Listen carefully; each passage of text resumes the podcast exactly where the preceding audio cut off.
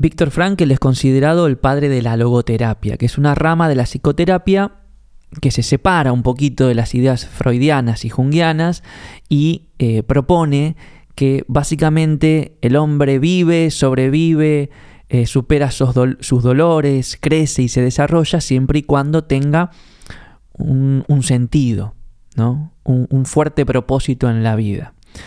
Y mm, la historia de Frankl es muy interesante, está repleta de anécdotas. Eh, muchas personas lo conocen por haber leído El hombre en busca de sentido, y muchas personas piensan que es el libro que Frankl escribe luego de haber tenido la, experiencia de los campos de concentración. Él fue un prisionero judío en la Segunda Guerra Mundial en Auschwitz. Eh, y creen que Frankl, luego de haber tenido esa experiencia, crea la logoterapia, cuando en realidad no fue así. Frankl venía trabajando en esto hacía muchísimo tiempo y le toca la vida este, que le toca, ¿no? Le toca la experiencia del campo de concentración, podríamos decirle que es casi como un sorbo de su propia medicina, ¿no? O sea, tanto tiempo trabajando en esta idea de que si uno tiene un sentido, se sobrepone a todo en la vida, y te toca estar en un campo de concentración, te toca que te maten a tu mujer, a tus mejores amigos, a tus padres. Digo, wow, si eso no es una tesis de una teoría, este, ¿qué lo fue?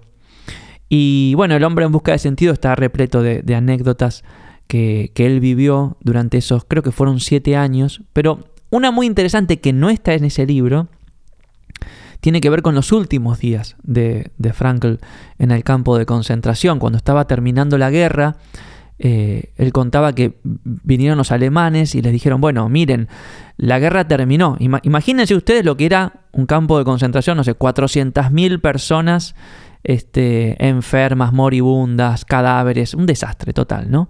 Y él era el médico, él era el, que los atendía a sus compañeros. Eh, entonces vienen los alemanes y le dicen, miren, terminó la guerra, no tiene sentido que se queden acá, ahí hay un camión, quienes quieran se pueden subir a ese camión y se van. Y bueno, muchas personas luego de tantos años salieron corriendo y se subieron al camión. Y cuando le dijeron a Frankel, ¿se quiere subir al camión? Él dijo, no, yo me tengo que quedar acá porque soy el médico de mis compañeros. Eh, pero no los va a poder salvar, doctor, le decían algunos. Se van a morir igual. dice, bueno, un doctor si no puede salvar a alguien, lo que sí puede hacer es acompañarlo en el sufrimiento. Y se quedó ahí, y el camión se fue.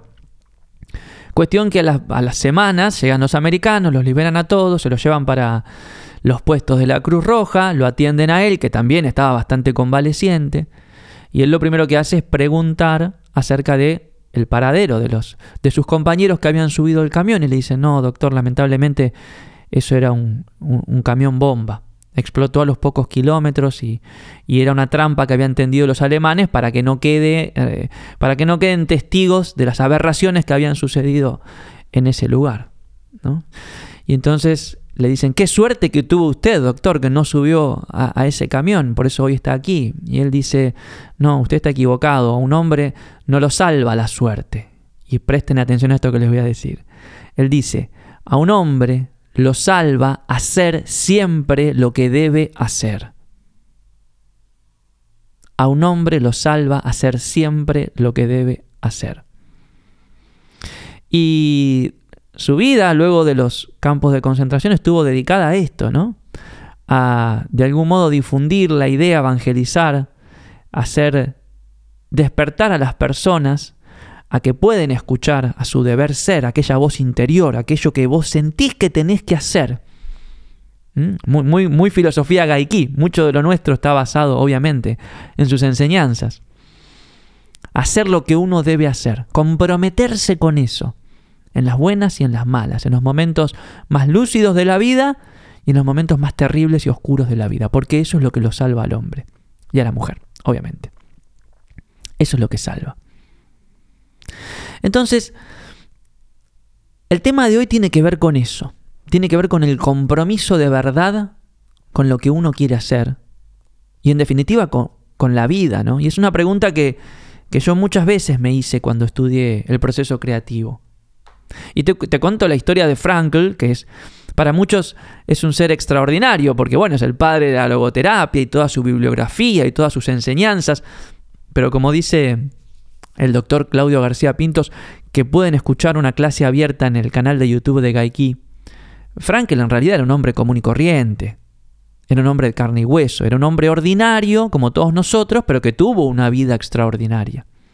¿Sí? Pero si aún así la vida de Frankel te parece como demasiado aspiracional, no sé, te cuento brevemente la historia de Rubén, un amigo mío de hace más de 10 años, músico. Un día estaba ahí, era, trompetista de formación, pero un día estaba en las playas de las grutas acá al sur de Argentina mirando el horizonte y le bajó una idea que es hacer música de Okinawa, aprender a tocar un instrumento okinawense que se llama Sanshin, tiene tres cuerdas, suena horrible, pero si lo tocas bien, sacas unas melodías hermosas, y dedicarle su vida a la música de Okinawa, y él no es okinawense.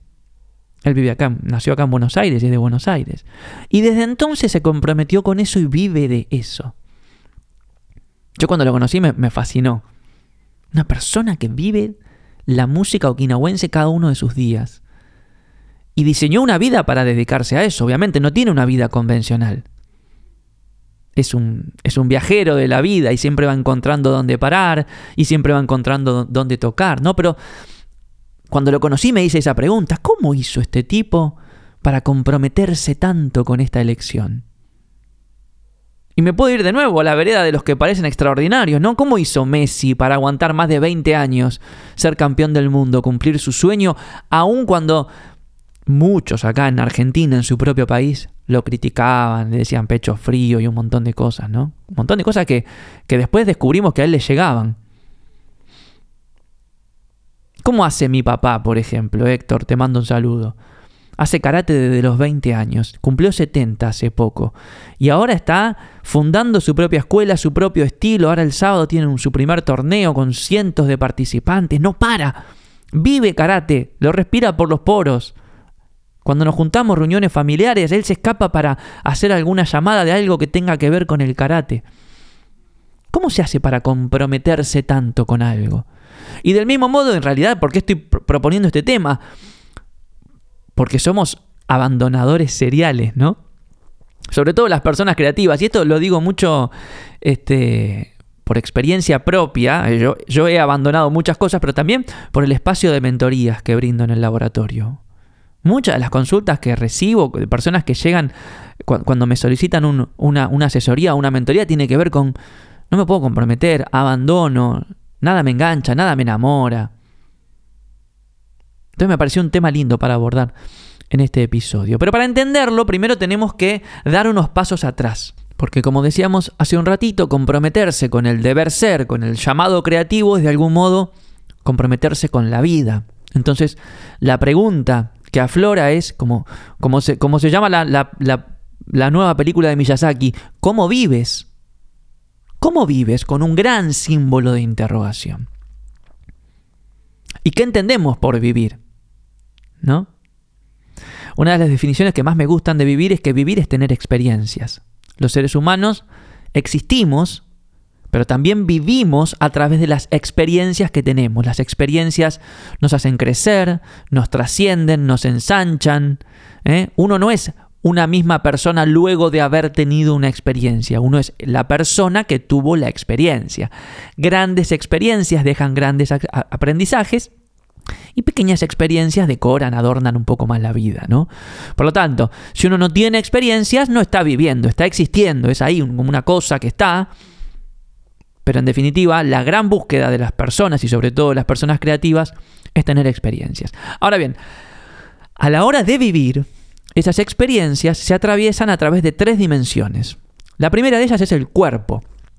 Los sentidos nos conectan con lo que sucede, ¿no? Lo podemos ver, lo podemos sentir, perdón, lo podemos ver, lo podemos tocar, lo podemos percibir, lo podemos escuchar. ¿eh? Eh, nos sensibilizamos a través de la dimensión física del cuerpo. Sensibilizarnos en el sentido de nos conectamos. La segunda dimensión es la de la mente. La, ¿Qué hace la mente? La mente básicamente trama la narrativa de la experiencia, cuenta el cuento, explica, imagina, soluciona. Y la tercera dimensión es la del espíritu. Que el espíritu es justamente lo que vivencia. A mí me gusta mucho la etimología de la palabra espíritu porque significa algo así como soplo, aire, respirar. En otras palabras, el espíritu es vivir.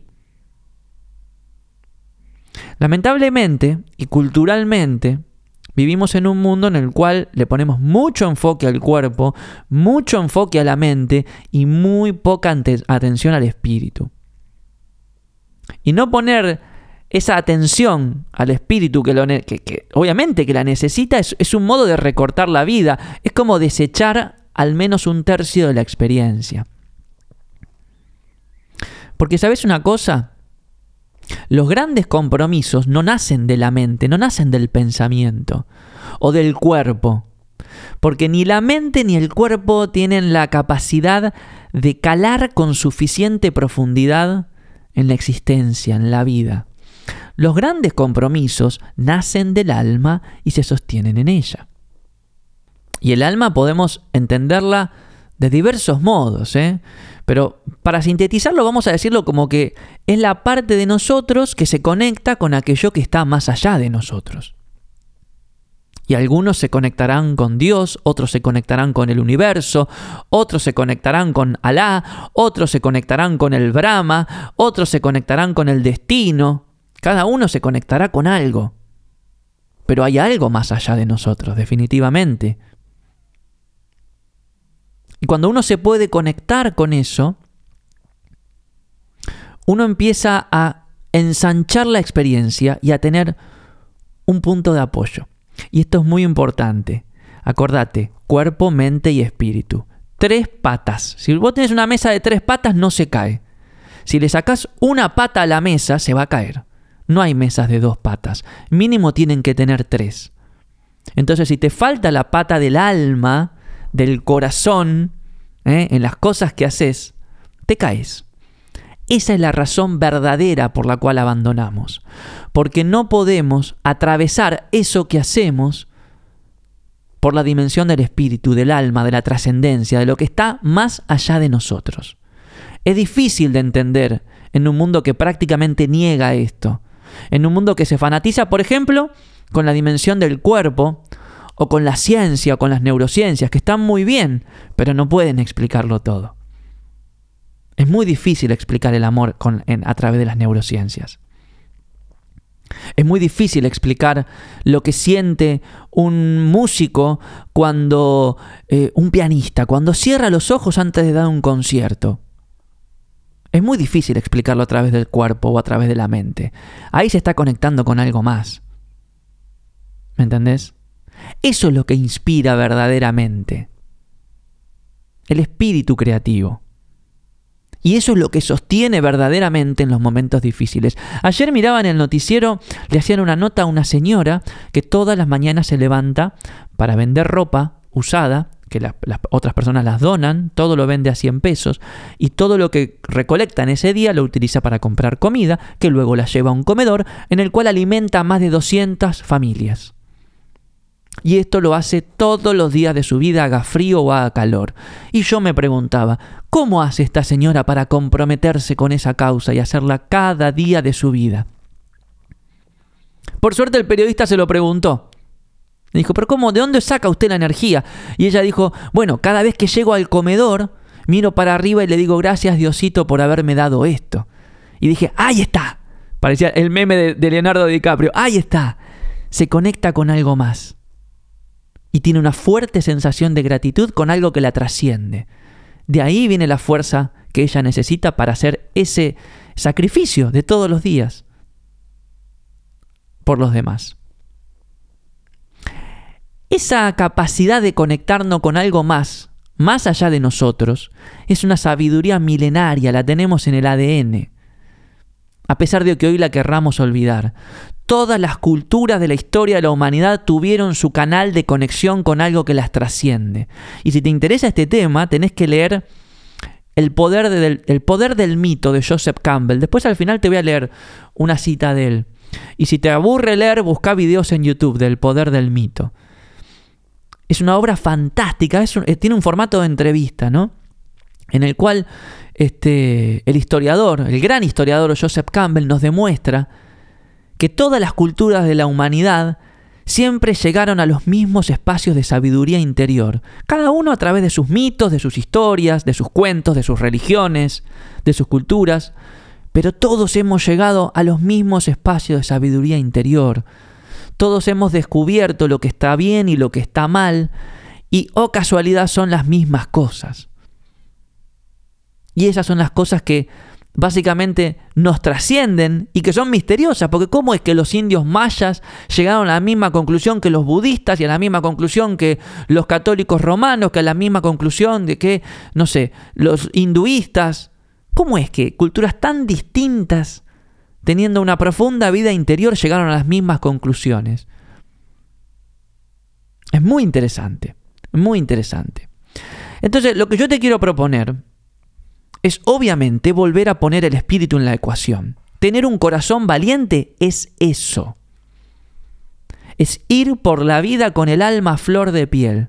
No la blavería de el coraje y la vulnerabilidad de los libros de autoayuda que están, de, tan de moda hasta hoy, ¿no? Es mucho más profundo que eso. Si uno quiere mm, asumir un desafío, eh, eliminar un hábito negativo, incorporar un hábito positivo, ser verdaderamente más creativo, cambiar algo en la vida, en el trabajo, en el emprendimiento, en el estilo de vida, en lo que sea. Hay que empezar a incorporar el tercio que nos falta, la tercer pata de la mesa, que es la pata del alma. Hay que empezar a ponerle alma al asunto, porque si no, la mesa se cae. A veces hace equilibrio, ¿eh? A veces la mesa con dos patas queda ahí, parece que está todo bien. Mente y cuerpo, oh, sí, más o menos todo funciona. Pero cuando la cosa tambalea un poco o se mueve un poco, que esto en la vida de los creativos y de los emprendedores es muy frecuente, la mesa si no tiene la tercera pata se cae. Y abandonamos. Pero ¿cómo se hace esto?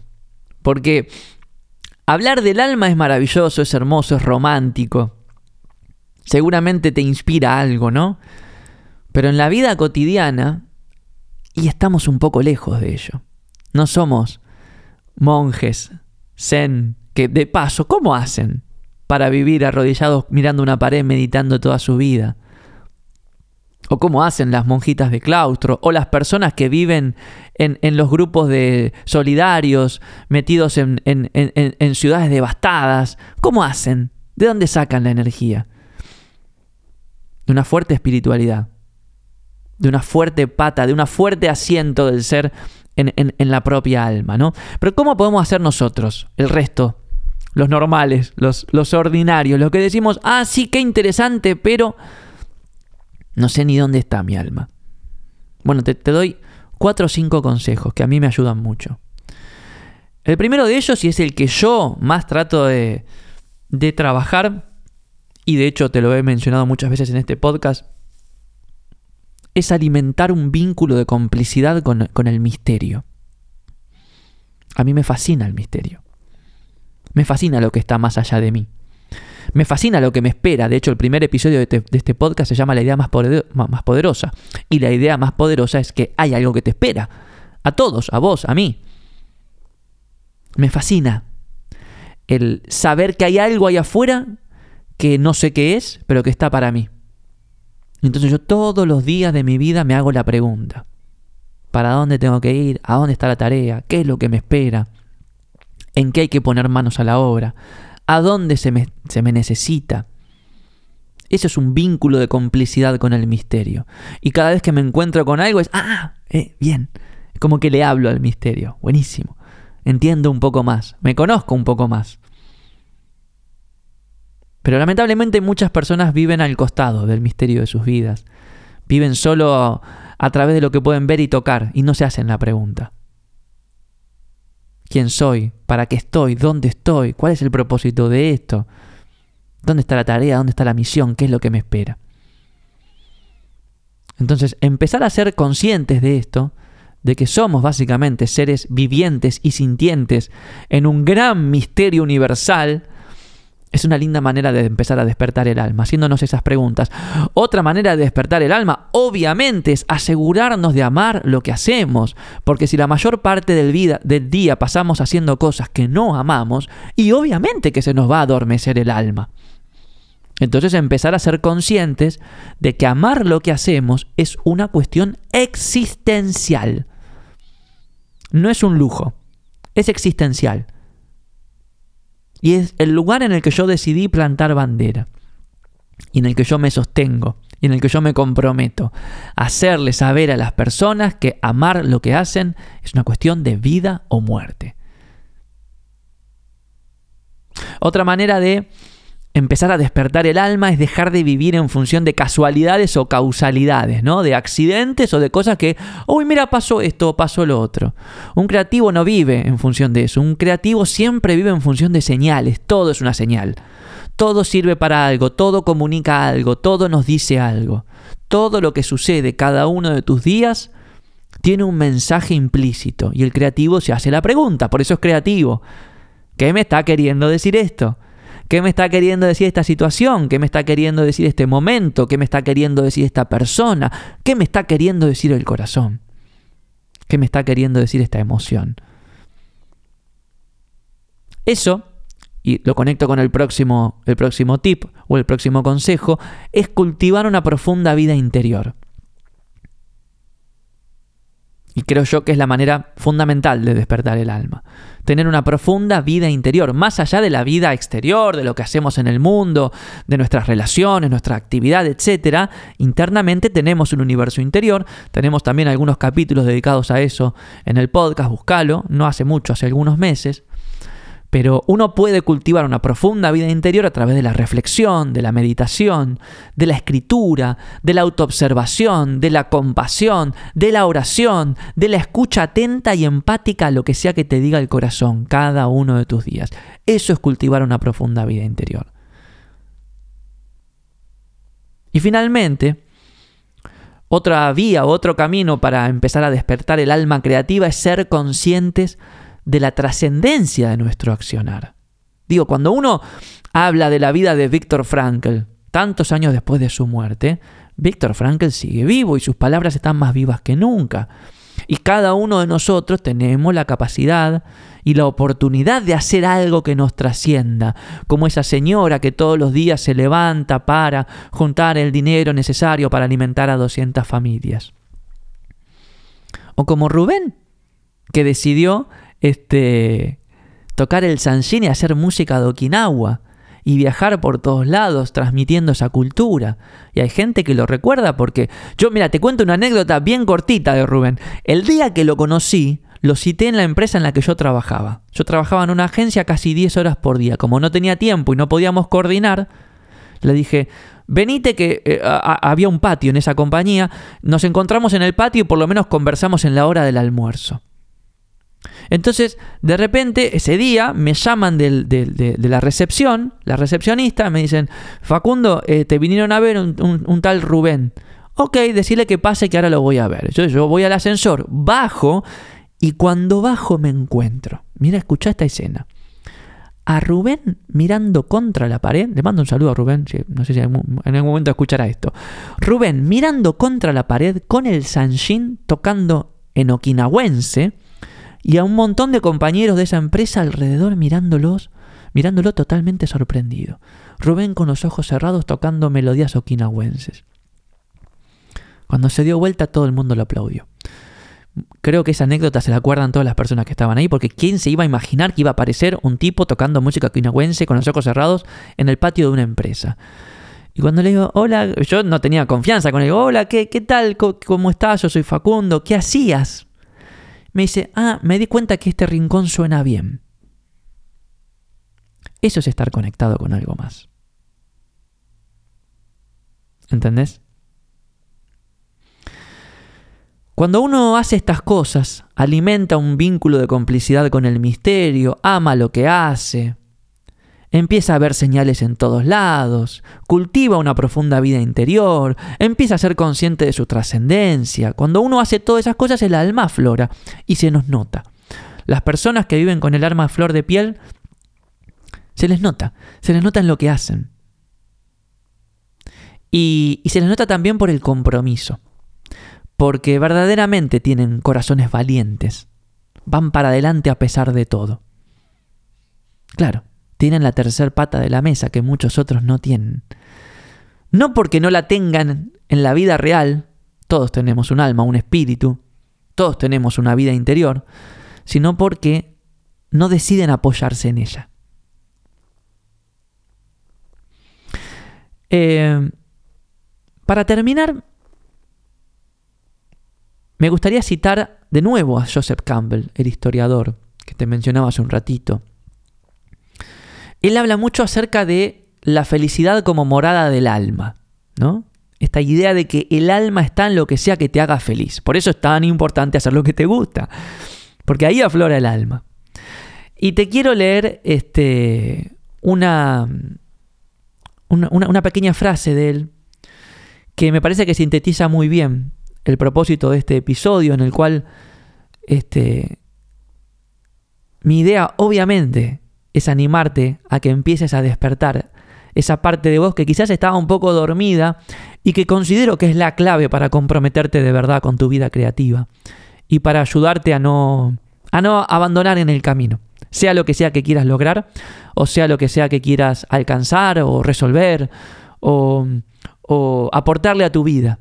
Probablemente sea un, una montaña bastante empinada y a veces tenemos como ganas de pegar media vuelta y volver. Pero si tenemos esta tercer pata de la mesa, si tenemos la dimensión del espíritu, el alma puesta al servicio del desafío, y es mucho más fácil comprometerse. Y en ese sentido, este, la felicidad es una, una variable fundamental. Joseph Campbell dice, sigue tu felicidad. Si sigues tu dicha, te pones en una especie de camino que ha estado ahí todo el tiempo esperándote y la vida que deberías estar viviendo es la que estás viviendo. Cuando puedes ver eso, empiezas a conocer gente que está en el campo de tu bienaventuranza, de tu bienaventuranza, en la misma que vos, y te abren las puertas.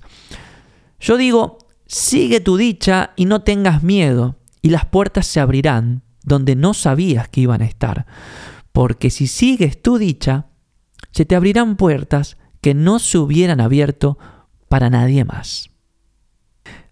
Te deseo un corazón valiente, te deseo mucha felicidad y ahora que sabemos que el alma está en lo que nos hace felices, te deseo también muchas oportunidades para hacer lo que te guste hacer, poder ponerle el alma a eso y avanzar a pesar de todo.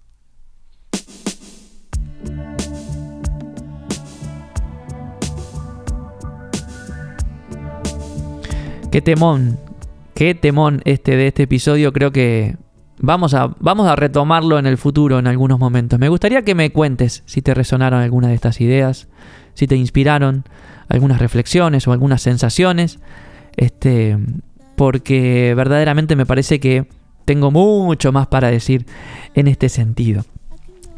Para ir terminando, te quiero recordar que en el laboratorio Gaiki ya estamos en la recta final, últimos días para sumarte al programa de coaching creativo.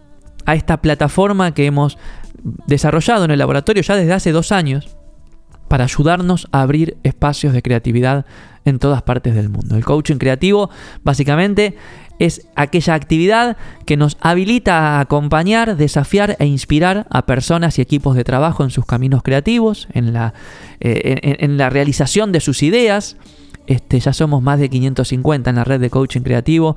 Muchos están trabajando, dedicándose a esto. Me pone muy, pero muy feliz.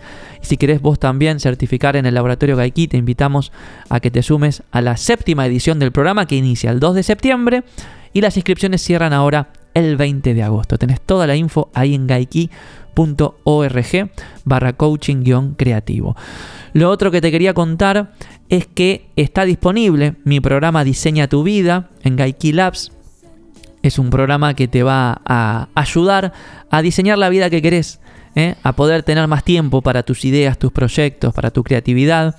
Es un programa que lo puedes hacer a tu propio ritmo a través de los videos y los ejercicios, pero tenemos eh, encuentros mensuales abiertos todos los meses. Y ahora en poquitos días tenemos el primer encuentro con los primeros, este, con los primeros que se han sumado a este espacio para conocernos, para compartir experiencias, las cosas que nos funcionan, las cosas que no, aclarar dudas. Así que si quieres que nos, conozcamos, te invito también a que te sumes al programa Diseña tu vida en, en Gaiki Labs.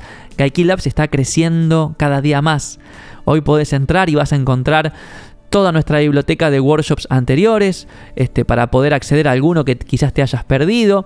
El próximo workshop en vivo que tenemos en el laboratorio a finales de... Perdón, principio de septiembre es eh, Quiero diseñar un producto dedicado a todas aquellas personas que tengan alguna virtud, algún talento, alguna idea, algo que quieran convertirlo en producto para poder ofrecérselo al mundo, vamos a estar utilizando herramientas creativas en combinación con inteligencia artificial en el diseño de un producto.